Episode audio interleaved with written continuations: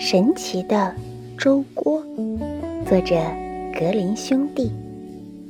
从前有一个心地善良的小姑娘，她和妈妈相依为命，过着穷苦的生活。这一天，小姑娘去森林里挖野菜，她又累又饿，就坐在一棵树下，难过的哭了起来。突然，她的面前出现了一位慈祥的老婆婆。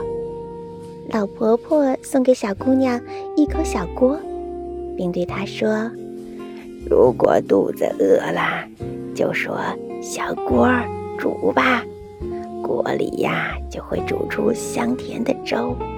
只要再对着小锅说‘别煮了，小锅’，它就会停下来。”小姑娘谢过老婆婆后，高兴地拿着神奇的小锅回家了。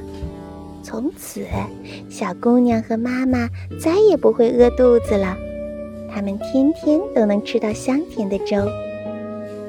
一天，小姑娘在森林里采蘑菇，妈妈想在小姑娘回来之前把粥煮好，就对着小锅说：“小锅，煮吧。”可是。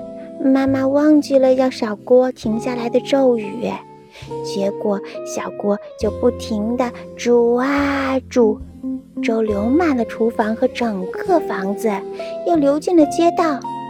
小姑娘闻到了甜粥的香味儿，赶紧跑回家，对着小锅说了一句：“别煮了，小锅。”神奇的小锅立刻停止煮粥。虽然村子里的道路都被粥糊住了，但是全村的人都吃到了美味的甜粥。从此以后，小姑娘经常请村子里的穷人吃甜粥，村民都非常感谢这个心地善良的小姑娘。